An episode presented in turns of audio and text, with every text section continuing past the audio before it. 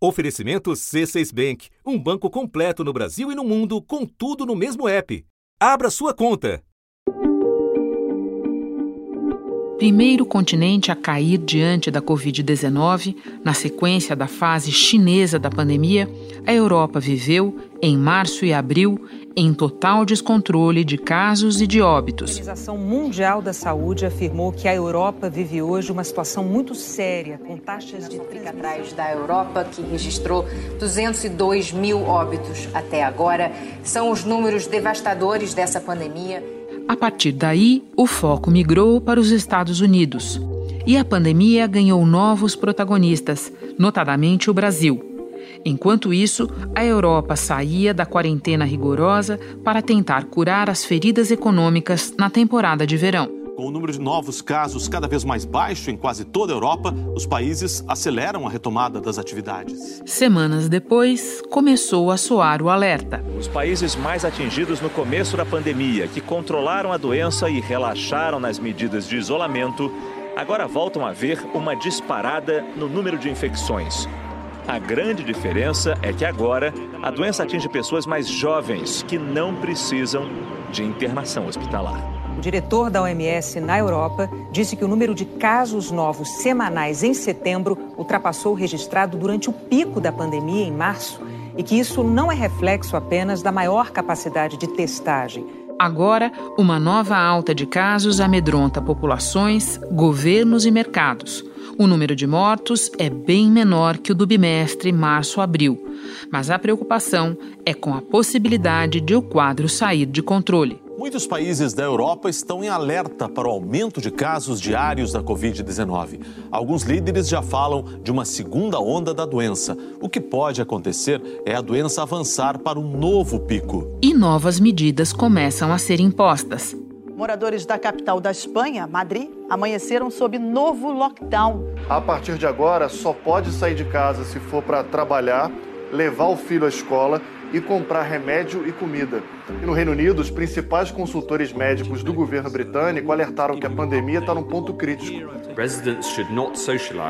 O governo então achou melhor proibir em sete cidades a socialização entre pessoas de casas diferentes, fechar restaurantes e pubs às 10 da noite. O primeiro-ministro francês disse que a situação está claramente piorando no país. Um grupo de médicos publicou uma carta aberta num jornal pedindo às pessoas que redobrem os cuidados e evitem encontros privados. O governo francês descarta uma volta ao lockdown, ao confinamento social, pelo menos por enquanto. da redação do G1. Eu sou Renata Loprete e o assunto hoje é a ressurgência da Covid-19 na Europa. Como os governos estão lidando com o problema a partir do diagnóstico de que novos lockdowns generalizados são pouco viáveis a esta altura.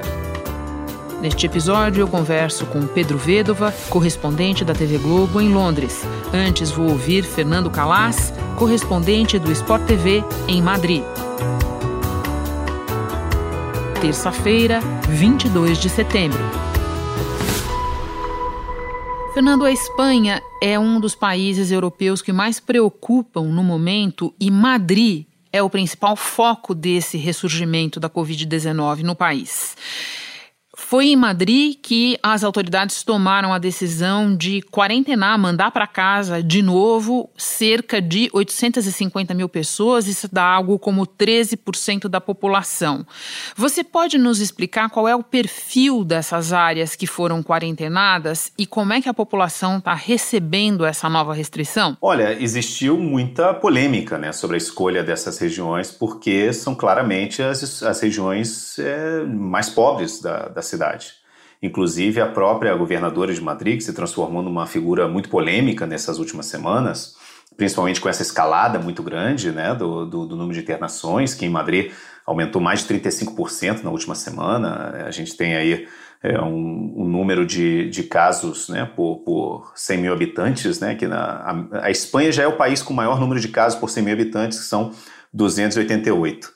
E essas 36 regiões têm mais de mil casos por causa de 100 mil habitantes, né? Então, essa é uma situação muito complicada. A Espanha lidera a estatística de casos de Covid-19 aqui na Europa e a capital, Madrid, tem o maior número de infectados no país. Por isso, 850 mil moradores amanheceram sob novas medidas restritivas. Mas aí a governadora, quando foi anunciar, ela falou que é, muito desses bairros são bairros de, alta, de alto número de imigração e, segundo ela, por causa do estilo de vida da, dos imigrantes, né, aumentava o risco de transmissão é, do Covid. Isso assim pegou muito mal. É, a oposição tem, tem chamado né, de criminalização da pobreza, né, segregação, essas palavras a gente tem ouvido muito nos últimos dias aqui, Renata. E quando você fala, pra, quando você para para pensar, assim, por exemplo, você isolar uma cidade é mais fácil, né? Você fecha o aeroporto, você fecha a estação de trem, você fecha a rodoviária, fecha as estradas e você fecha essa cidade. Mas como é que você vai fechar 37 bairros de uma cidade de 7 milhões de habitantes como Madrid? Né, onde de repente um distrito acaba é, você atravessando a rua de um lado para o outro. Agora, quando a Espanha reabriu em junho, houve muita crítica à falta de um plano claro para rastrear pessoas, que então era considerada uma medida muito importante. E na prática, Fernando, o que, que aconteceu? Houve algum rastreamento? Muito pouco? Houve alguma outra medida preventiva? A testagem está sendo feita. Né? Nas últimas duas semanas, acho que foram 8 milhões de testes. Né? Então, assim, os testes estão sendo feitos aqui na Espanha. Né? Não é como era no começo, né? onde realmente era praticamente impossível conseguir fazer um teste de coronavírus. O problema hoje é no rastreamento, né? o segmento dessas, dessas pessoas que deram positivo e tentar, de repente, é, rastrear o caminho, né, as pessoas que eles tiveram contato. Na reabertura existia um, um, um, medo muito, um medo muito grande sobre a situação econômica do país, né, na reabertura, porque 13% do PIB da Espanha depende do, do turismo. A Inglaterra, por exemplo, tá, é, exige até hoje quarentena do, do, de quem chega da Espanha, mas a, o, a Espanha abriu a fronteira para todo mundo, né, meio que convidando os turistas para chegarem. Então, é, não, não existe muito uma, uma ideia de que, assim, quantos assintomáticos vieram ou não tal, mas existe um relaxamento, principalmente na região das praias, região das...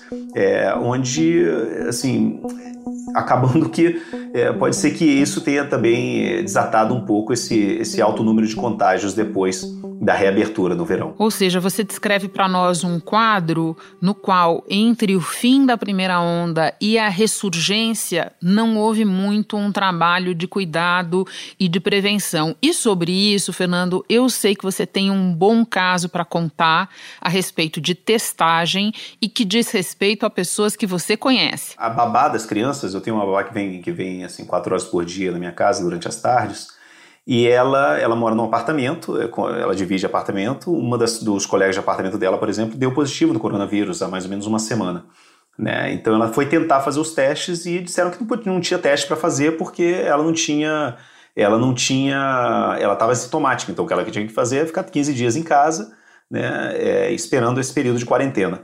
Né? O problema é que é, o, colega de apartamento dela que fez o teste não recebeu nenhuma ligação para dizer que tinha sido positivo ou negativo. Ele, ele, ele, recebeu, porque ele viu no hospital né, que tinha sido é, positivo, mas ninguém ligou para nenhum, nenhuma pessoa do apartamento dela para fazer esse rastreamento. Então, por isso que eu acho assim, é muito aleatório. Autoridades regionais começaram a reforçar as medidas de isolamento social na tentativa de conter um novo surto.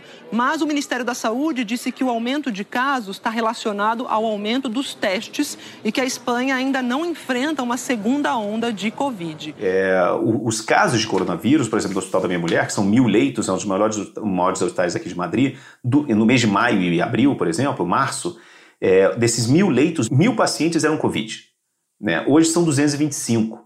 Então o número não tá, assim, é, é um quarto do que era naquele momento. Né? Era uma, é, é, a situação, hoje em dia, só, só, eles têm 32 pacientes críticos nesse momento. Né? Então não dá nem para comparar realmente do que era né, é, no período do, do, do auge né, do, dessa, da primeira onda. A preocupação hoje é que aconteça daqui a dois, três meses, ou, ou menos, inclusive, o que aconteceu em março, quando as medidas não foram tomadas, quando a gente estava achando que era um problema que estava só lá na China. Né? Sim, era isso que eu ia falar. O que está preocupando as pessoas não é a comparação com, do quadro de agora com o quadro do momento mais terrível lá atrás. É a comparação com o período de relativa tranquilidade que transcorreu no meio e o que pode acontecer a partir de agora.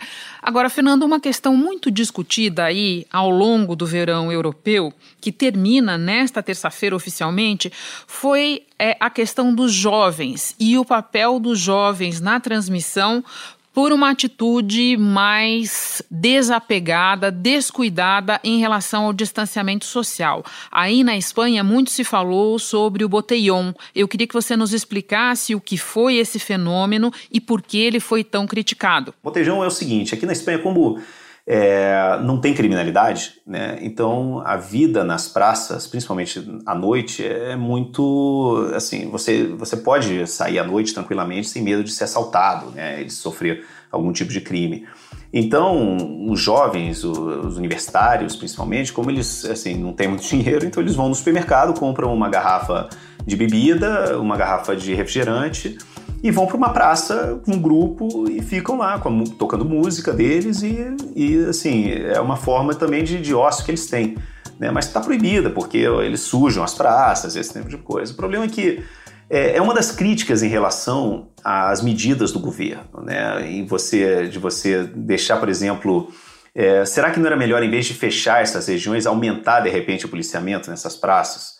Né? Aumentar realmente o número de, rastreamento, aumentar o número de mão de obra sanitária. Então, essa, essa é uma das críticas. Mas se você, por exemplo, eu, eu moro num bairro é, do subúrbio de Madrid, onde tem muita, muita praça e muita área verde. E todo sábado e toda sexta-feira tá cheio, né? Mas assim, grupos de 20, 30 jovens e pouquíssimos usando máscara, né? A taxa de infecção está aumentando, principalmente entre os jovens que insistem em se aglomerar. Então, uma coisa assim que a máscara, usar máscara aqui não é um problema. Eu nunca vi uma pessoa assim ter algum tipo de discussão na rua porque alguém não estava usando máscara.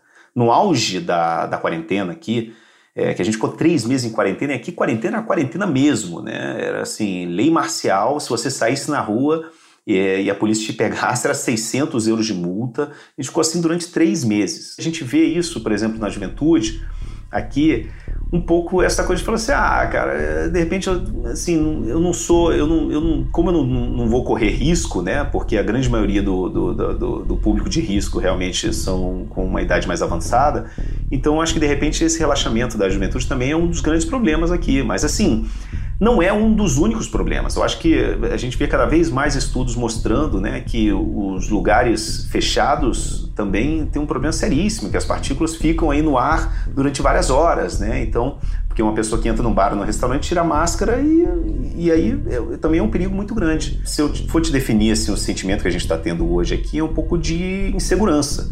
Né, porque Madrid, assim, 9,5% das camas dos hospitais na Espanha são com casos de coronavírus. Em Madrid é 25%.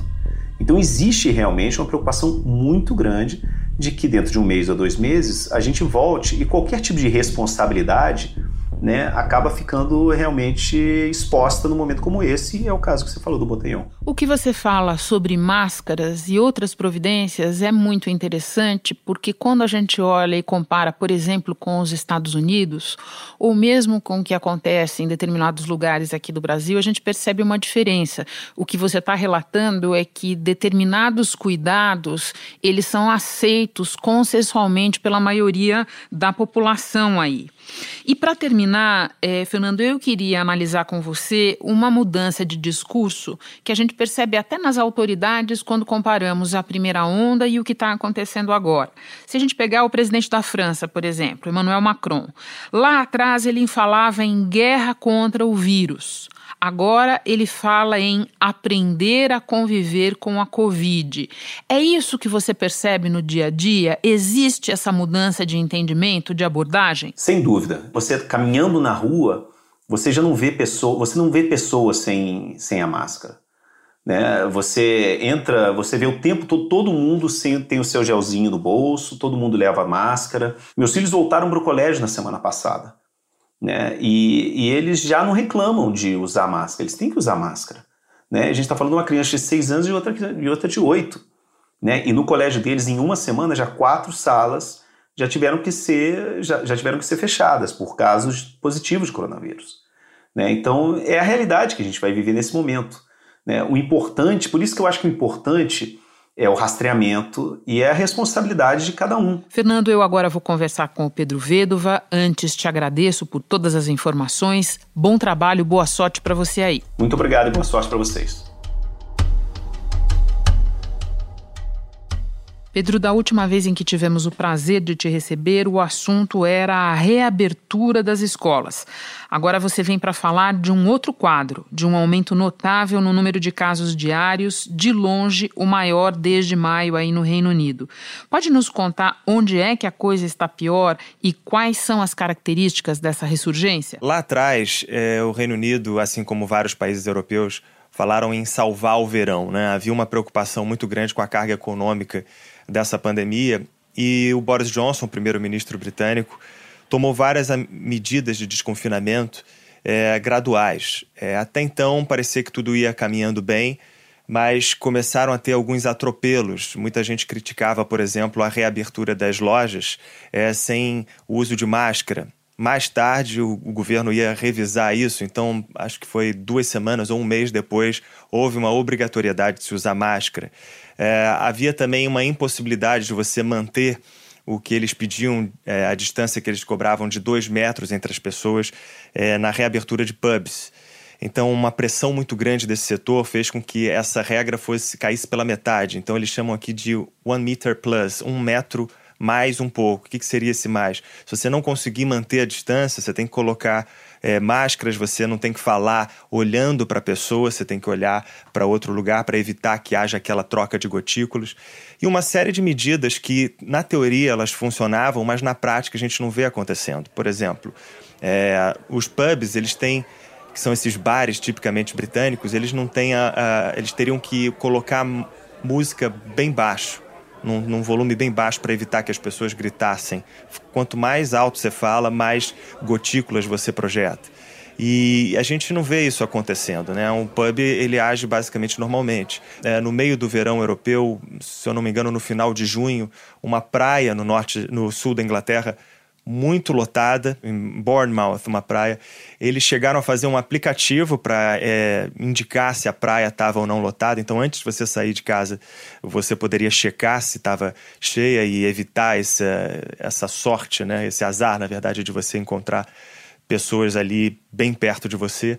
Mas não colou. Não sei se por falta de divulgação, o que, que aconteceu é, as pessoas, é, essa cena voltou a se repetir. E neste momento, onde é que a situação está pior? E aí eu me refiro à região do país, mas também à parcela da população mais atingida. O surto ele está mais localizado no norte do país, sobretudo no noroeste. Né? O primeiro sinal foi em Leicester, né, que é, havia esse surto maior, era sobretudo em bairros mais pobres que tinham muito, é, muitos imigrantes, né? havia muitos imigrantes nesses bairros. E aí é, o que o Reino Unido fez foi é, atrasar Leicester em relação ao restante do país. Eles é, demoraram duas semanas a mais para reabrir lojas, pubs, etc. Então é, eles tentaram dessa forma controlar o vírus é, localizadamente. Não deu tão certo, eles conseguiram frear de alguma forma, mas isso é, acaba que Leicester ainda está entre as cidades com o maior número de, de contágios.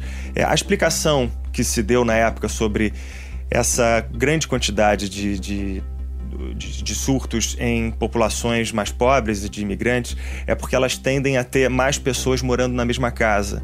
É, é, mais fácil de você dividir as contas com essas famílias maiores também. E a gente sabe hoje que a principal forma de contágio do novo coronavírus é pela troca de gotículas, é pela respiração. Então, pessoas que respiram o mesmo ar, elas tendem a, a se contaminar mais é, pelo novo coronavírus. O Conselho de, de cientistas do governo já está alertando que os casos estão duplicando a cada semana. Né? Então, hoje a gente está com um número de contágios de novos casos perto de 5 mil e eles estimam que em outubro esse número vai chegar a 50 mil.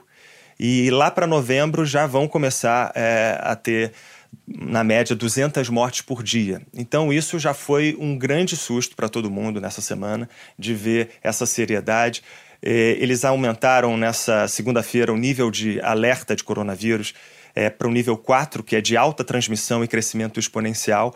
É uma, uma, um nível que vai até o 5. O 5 é o nível de risco de colapso no sistema de saúde, e aí o confinamento geral começa. O cientista que meses atrás convenceu o primeiro-ministro britânico a adotar o lockdown no país para combater a Covid-19 fez um novo alerta. Ele disse que novas medidas restritivas devem ser adotadas o quanto antes para que o Reino Unido se previna de uma nova escalada de infecções essa possibilidade para o governo britânico é, é é muito difícil deles fazerem. O próprio primeiro-ministro ele não descarta isso, mas ele diz que é a opção nuclear, uma referência à bomba nuclear. Né? Ele fala que é preciso ter essa opção, mas você não vai usar é, só se for em último caso, né? Uma situação realmente muito delicada que o país enfrenta. Você pode nos dar exemplos de que tipo de providências estão sendo tomadas agora? É, a orientação que a gente recebe é usar máscara só em lugar fechado. Você pode circular mantendo essa distância de um metro com essas é, outras precauções que eu citei.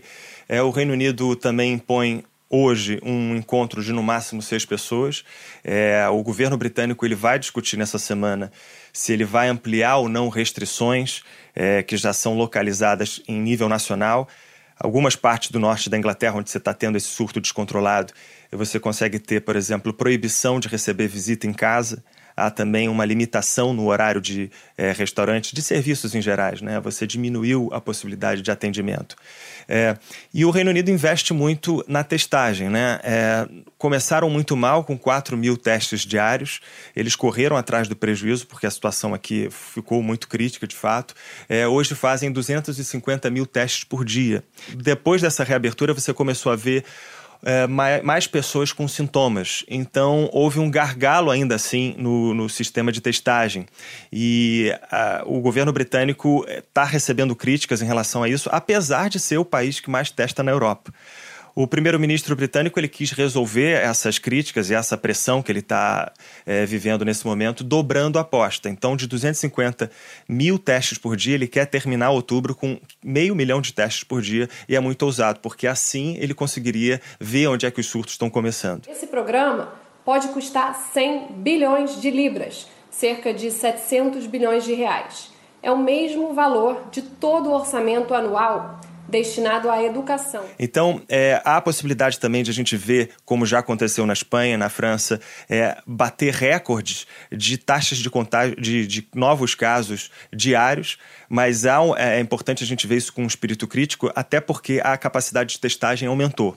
A França registrou 15 mil casos no fim de semana e, neste momento, é o país aqui da Europa onde as novas infecções crescem mais rapidamente. E há também a, o, a imposição de multas, né? É, a multa aqui é muito pesada. Se você, por exemplo, é, descumpre a quarentena, que é esse período de isolamento de duas semanas, você tem que pagar mil libras se você for flagrado. Isso é sete mil reais. É, e se você tiver reincidência e agravantes, por exemplo, você saiu com sintomas e foi para uma festa e se descobre isso, a multa chega a 10 mil libras. Você já imaginou pagar 70 mil reais é, se você for flagrado é, pulando essa quarentena?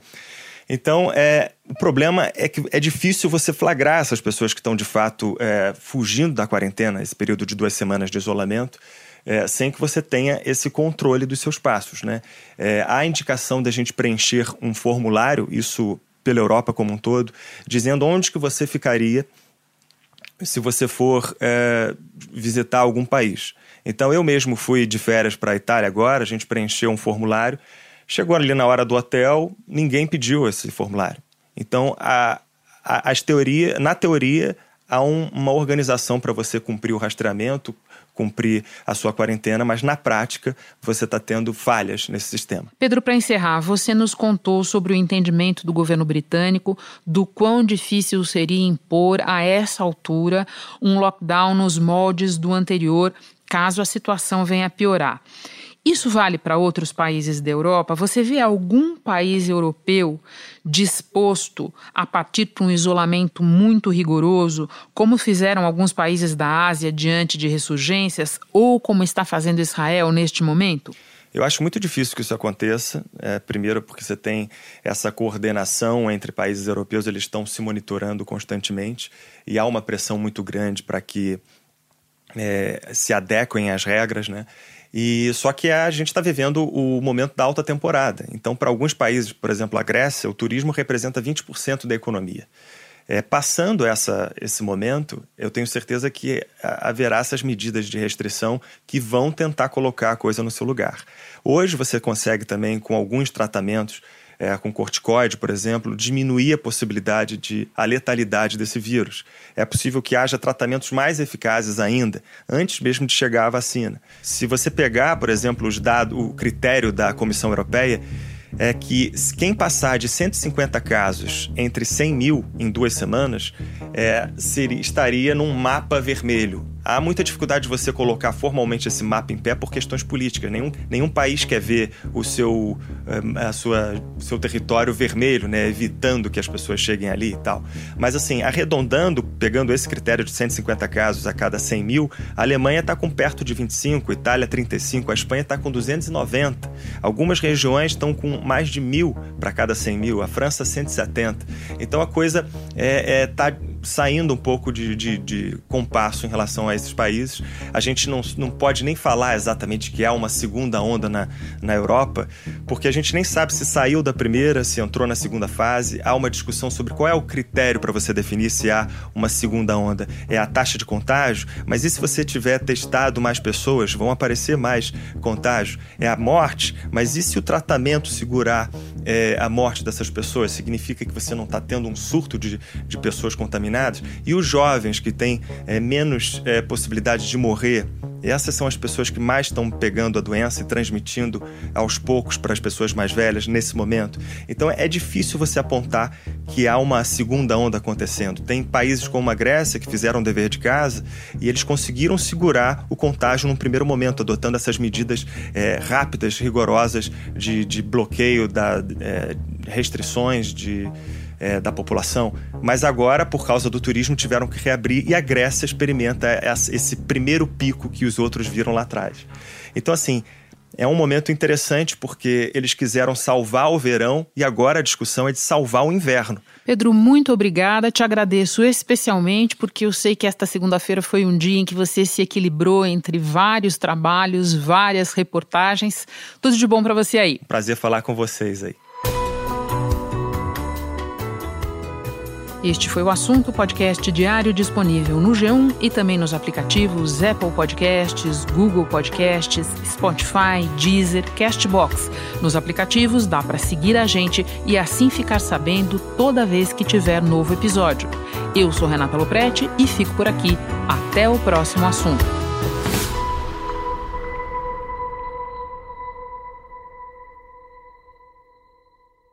Você no topo da experiência financeira que um banco pode oferecer. Escolha um banco completo no Brasil e em qualquer lugar do mundo. Abra sua conta no C6 Bank.